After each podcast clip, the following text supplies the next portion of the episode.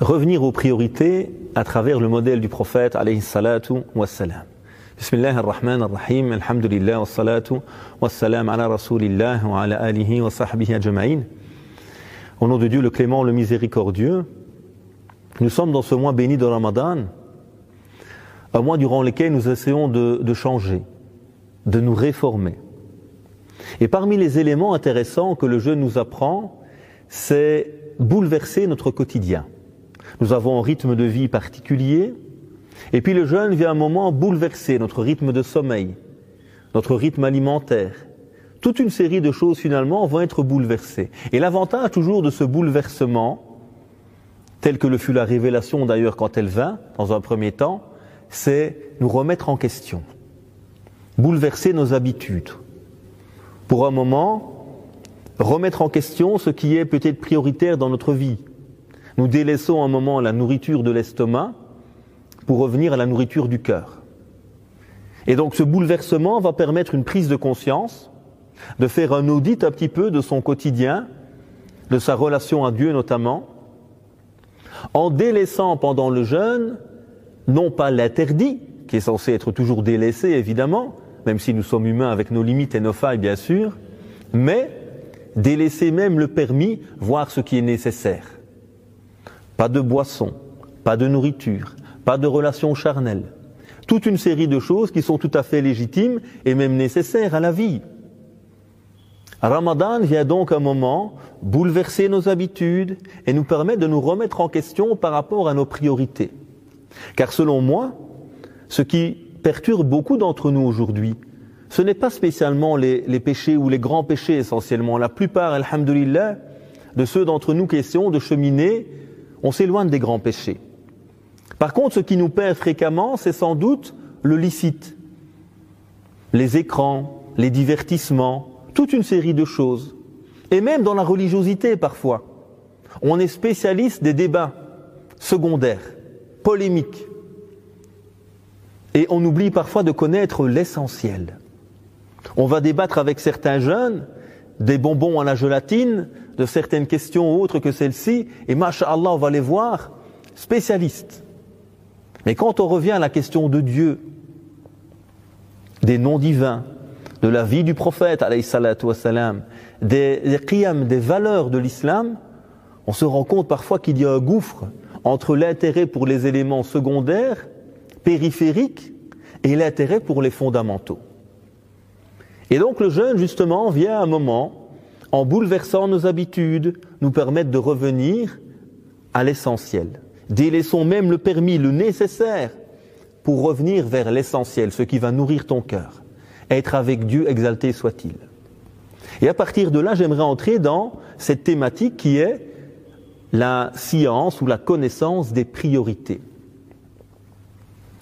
L'islam est un idéal révélé sur 23 années. Chacun et chacune d'entre nous cherche à tendre vers cet idéal. Mais l'erreur parfois que nous avons, c'est de confondre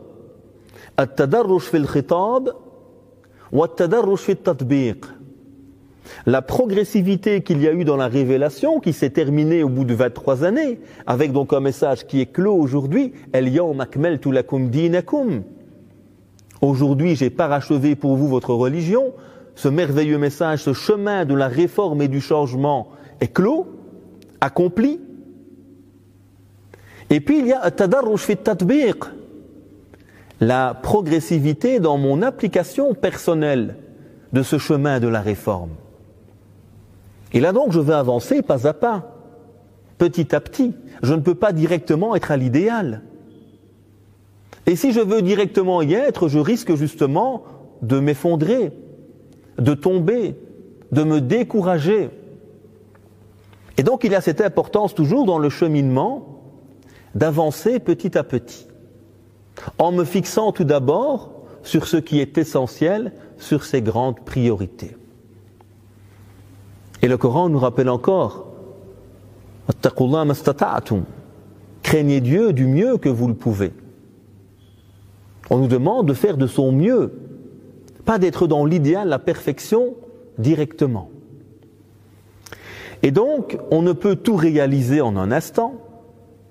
on ne peut être à l'idéal directement. Et donc si je veux bien cheminer, je dois aller commencer par le savoir accessible avant d'arriver au savoir plus compliqué ou moins essentiel. Et c'est comme ça que certains compagnons clarifiaient de, ou qualifiaient le Rabbani, celui qui est connecté avec Dieu. C'est celui qui enseigne aux gens, c'est rare l'ilm, le savoir accessible, avant le savoir plus complexe. Et donc c'est central pour nous, parce que justement être perturbé, être dans le superficiel ou dans ce qui est secondaire, en n'ayant pas des fondamentaux qui sont bien établis, va nous empêcher de bien cheminer. Et donc il est important pour nous, à titre personnel et communautaire, de profiter de ce mois pour un moment faire un break, pour nous arrêter un instant, faire le constat, où en sommes-nous aujourd'hui, dans ce mois qui vient bouleverser nos habitudes, nous réorienter vers l'essentiel, où en suis-je justement dans ma relation à l'essentiel? Et à partir de là, j'essaie de faire de ce mois un tremplin pour continuer tout au long de l'année, que ce soit individuellement ou au niveau communautaire. Où en sont les priorités? Est-ce que la priorité, c'est construire la cinquantième mosquée du quartier? Ou la priorité aujourd'hui, c'est construire des institutions éducatives, par exemple? Donc il y a des priorités dans tout ça. Tout est bien, évidemment, tout est important. Mais la capacité et la qualité du musulman, justement, c'est de faire la différence. Euh, Ibn Taymiyyah, un des grands théologiens de la communauté, rappelait que la personne douée d'intelligence, c'était qui? Celui qui connaît le meilleur des deux biens. Celui qui connaît le meilleur des deux biens et le pire des deux mots. Il est capable de faire des choix. Et donc de donner la priorité à ce qui est fondamental, essentiel, un bien supérieur. Tout est bien, mais il y a des priorités à établir évidemment. Alors en parlant de ces priorités, revenons d'abord à la source des sources, à ce qui est l'esprit de l'islam.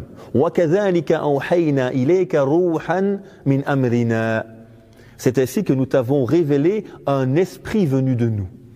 El Qur'an el Karim, c'est l'esprit, c'est l'âme de cette communauté. Et quand on prend le temps de revenir à Qur'an Karim, à nouveau un livre qui est révélé en 23 années, à nouveau aujourd'hui le livre est entre nos mains, complété, tous les versets ont été révélés, mais il y a une pédagogie dans cette révélation. Et cette pédagogie, il est important de toujours la réactiver. Car le Qur'an al-Karim est un livre de guidance, un huda. Et cette guidance, elle doit toujours être réactivée pour nous orienter. Il y a l'idéal que le Coran a établi après 23 années, et puis il y a ma réalité à moi en tant qu'individu, en tant que communauté, et je vais essayer de cheminer, de tendre vers cet idéal, en partant du constat et de la réalité qui est la mienne, pour avancer pas à pas. Et donc ce Coran, ce livre merveilleux, qu'il nous faut méditer et pas seulement lire pour avoir des hasanats, il faut méditer ce livre. Ce livre. Est-ce qu'ils ne méditent pas sur le Coran Ou est-ce que leurs cœurs sont clos? La clé pour comprendre le Coran, ce n'est pas simplement la lecture des yeux, avec cette lecture un peu primaire, où on essaie de gagner le concours des hasanat. Ça, pour moi, c'est l'islam des enfants. On est en train de calculer est-ce que j'ai plus de hasanat que toi? Combien j'ai lu? Là, quelle qualité, quel impact a eu ce que tu as lu aujourd'hui? Mieux vaut lire un verset qui a touché et bouleversé ma vie que de lire tout le Coran sans avoir médité sur un seul des versets. Et donc ce livre, il nous enseigne justement les priorités. Il est révélé en 23 ans, commençant par les fondamentaux. Notre mère Aïcha disait, le Coran a été révélé en débutant par une sourate courte, parlant du paradis, de l'au-delà. Et ce n'est que plus tard, quand les gens sont entrés dans l'islam, qu'on leur a parlé du permis ou de l'interdit. Elle dit ensuite, si la première chose qu'on avait dite aux gens c'était ne forniquez pas, ils auraient dit jamais on ne va arrêter. Si la première chose que leur aurait dite c'était ne buvez pas, ils auraient dit jamais on ne va arrêter. Vous voyez la, sagesse de notre mère Aïcha, radiallahu anha, qui comprend toute cette sagesse dans la pédagogie du euh, du Coran et de sa révélation. On commence par quoi? Par les cœurs. Souvent on m'interroge par exemple à la mosquée, mon fils ne prie pas, mon fils ne jeûne pas.